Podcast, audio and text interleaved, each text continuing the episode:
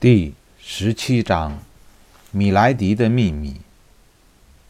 德德尼昂成功的对米莱迪施展了自己的报复行为，但他不曾想，这会给自己招来多大的祸患。他无意中发现了米莱迪的秘密，这使米莱迪对德德尼昂起了杀意。而从对米莱迪的爱意中清醒过来的达德尼昂，在跟阿多斯聊天的过程中。发现了一个更大的秘密。晚上，达达尼昂又来到了米莱迪的家。他发现米莱迪情绪非常好，显然他写的那封信已经送到了米莱迪的手中。将近十点的时候，米莱迪开始变得有些急躁。他显然希望达达尼昂尽快离开，不要打搅自己和伯爵的约会。达德尼昂磨蹭了一会儿，就告辞了。但他并没有离开，而是去了凯蒂的房间。面对凯蒂自责的神情，达达尼昂也觉得这么对待这个善良的侍女很不公平。但是他并不想放弃他的计划。而米莱迪甚至嘱咐凯蒂说，在十点之后把灯光都熄灭。这对达达尼昂来说是再好不过了。等信中约定的时间一到，整个府邸都如米莱迪吩咐的那样，陷入了一片漆黑。达德尼昂走进了米莱迪的房间，显然后者正在焦急地等待。谁？听见脚步声，米莱迪问：“我，瓦尔德伯爵。”达德尼昂压低了声音说：“哦，伯爵，我一直在等待您。”米莱迪的声音是达达尼昂闻所未闻的温柔。他在黑暗中摸索着握住了达达尼昂的手。我太幸福了，伯爵！我要把这个送给您，见证我对您的爱。说着，他往达达尼昂的手上套了一枚戒指。达达尼昂忍着怒气，勉强和米莱迪缠绵地说着情话。等到午夜钟声敲响的时候。他和米莱迪约定了下次幽会的时间，就在米莱迪的恋恋不舍中离开了。第二天，达达尼昂一早就来到了阿多斯的家，把昨夜自己冒险的行为告诉了他。您说的这位米莱尔听起来并不是什么好女人。阿多斯皱着眉头说：“不管怎么说，您现在身边多了一个敌人。”他又看了看达德尼昂手上戴着的戒指，这就是他给您的戒指。这看上去很像一件祖传的珍宝，可以给我看看吗？达达尼昂把戒指递了上去，阿多斯研究着，把戒指套在手上，大小刚刚好。他脸色煞白的盯着戒指，这不可能。那枚戒指怎么会到了这个米莱迪手里呢？但是，这这两件首饰太相似了。您认识这枚戒指？不，也许是我弄错了，只是很相像。他伸手要把戒指还给达德尼亚。等一下，我想起来了，那枚戒指上面有一个划痕。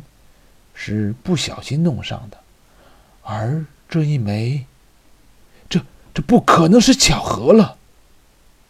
阿多斯看着戒指上的一个很明显的划痕说：“这是，是我母亲传给我的，在一个充满爱情气息的愚蠢夜晚，我把它送人了。”阿多斯的笑容有些诡异，请听我说。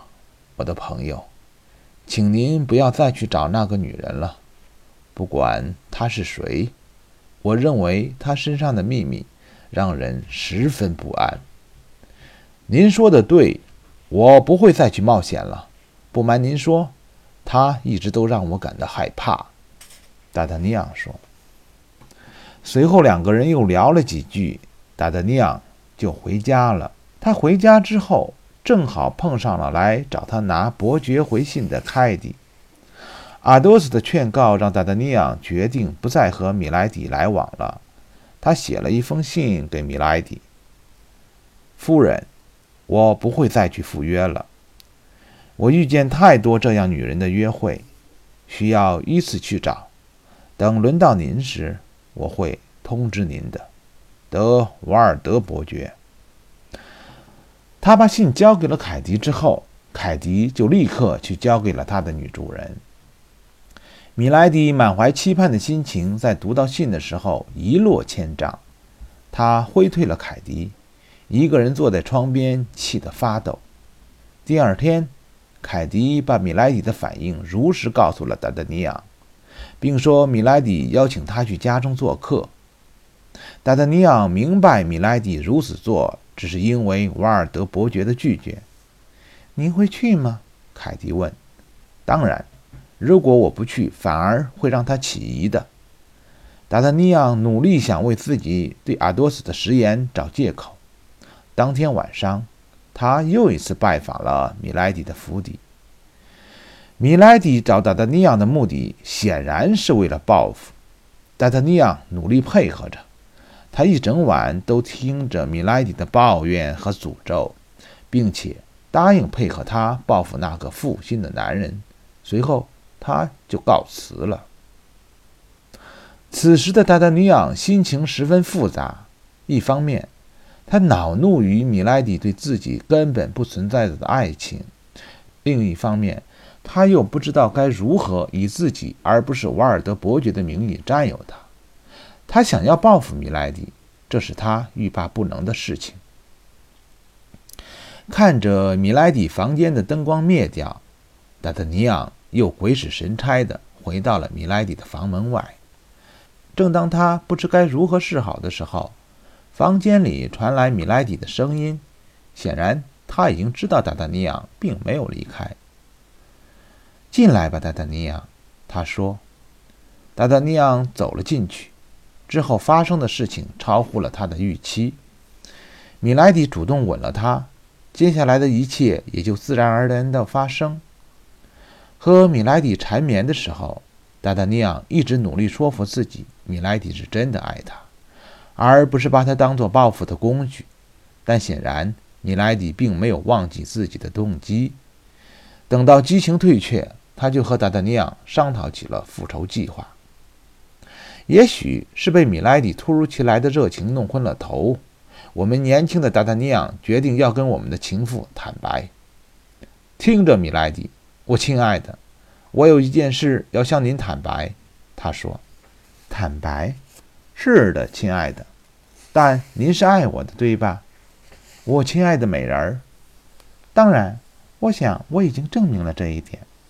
那么，您会宽恕我吗？”您到底想说什么？米莱迪的脸色已经不是很好看了。如果我告诉您，上周四和您约会的瓦尔德跟今天的达达尼奥是同一个人，您会原谅我吗？他惭愧地看着米莱迪说。此时天色已经泛白，借着光可以看见米莱迪煞白的脸色和颤抖的嘴唇。他狠狠地推开了达达尼亚，想要离开房间。达达尼昂不知所措地抓住了米莱迪的睡袍，睡袍滑了下来，露出了米莱迪的肩头。达达尼昂呆呆地看着米莱迪肩头上烙印的百合图案，傻在了原地。米莱迪看达达尼昂一副惊慌的样子，反而不打算离开了。既然被达达尼昂发现了自己的秘密，那么他就必须得死。米莱迪不知从哪儿拔出一把匕首，立刻就向着达达尼昂刺去。达达尼昂这时才回过神来，赶紧拿起桌上的佩剑挡开了米莱迪的匕首。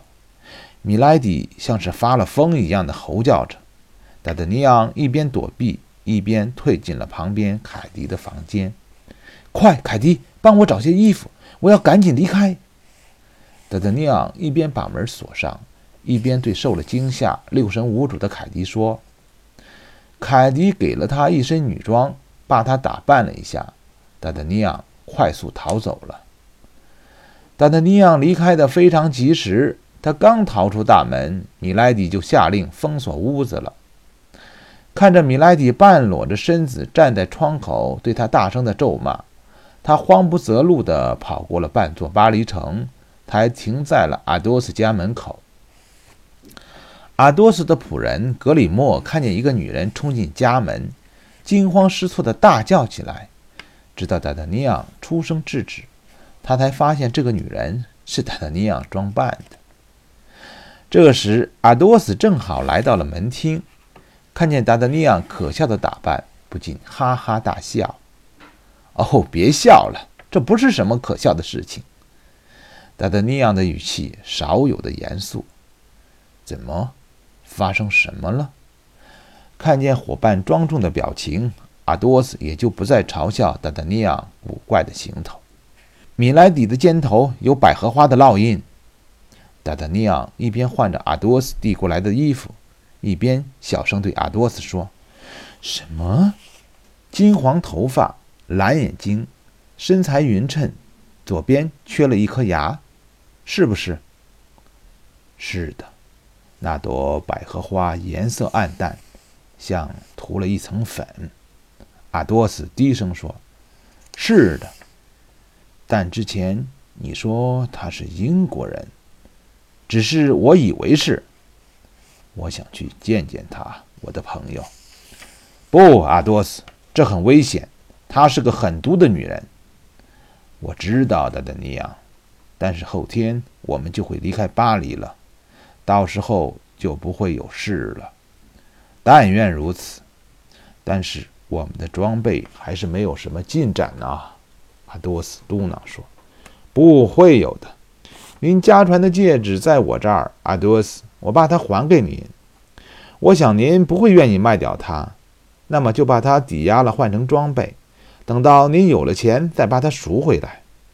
您这个主意不错。”但是抵押来的钱，我们一人一半。朋友，不要推辞，否则我就把一半的钱丢进塞纳河里去。不管怎么说，是您帮我拿回他的。好的，谢谢您的慷慨，朋友，我接受。随后，两个人出门，轻而易举就找到了抵押戒指的地方。对方为这枚精致的戒指开了个好价钱。所以两人很快就置办好了装备。当听对方说，如果他们愿意卖掉戒指，就能多得将近一倍的价钱之后，阿多斯几乎没有犹豫就同意了。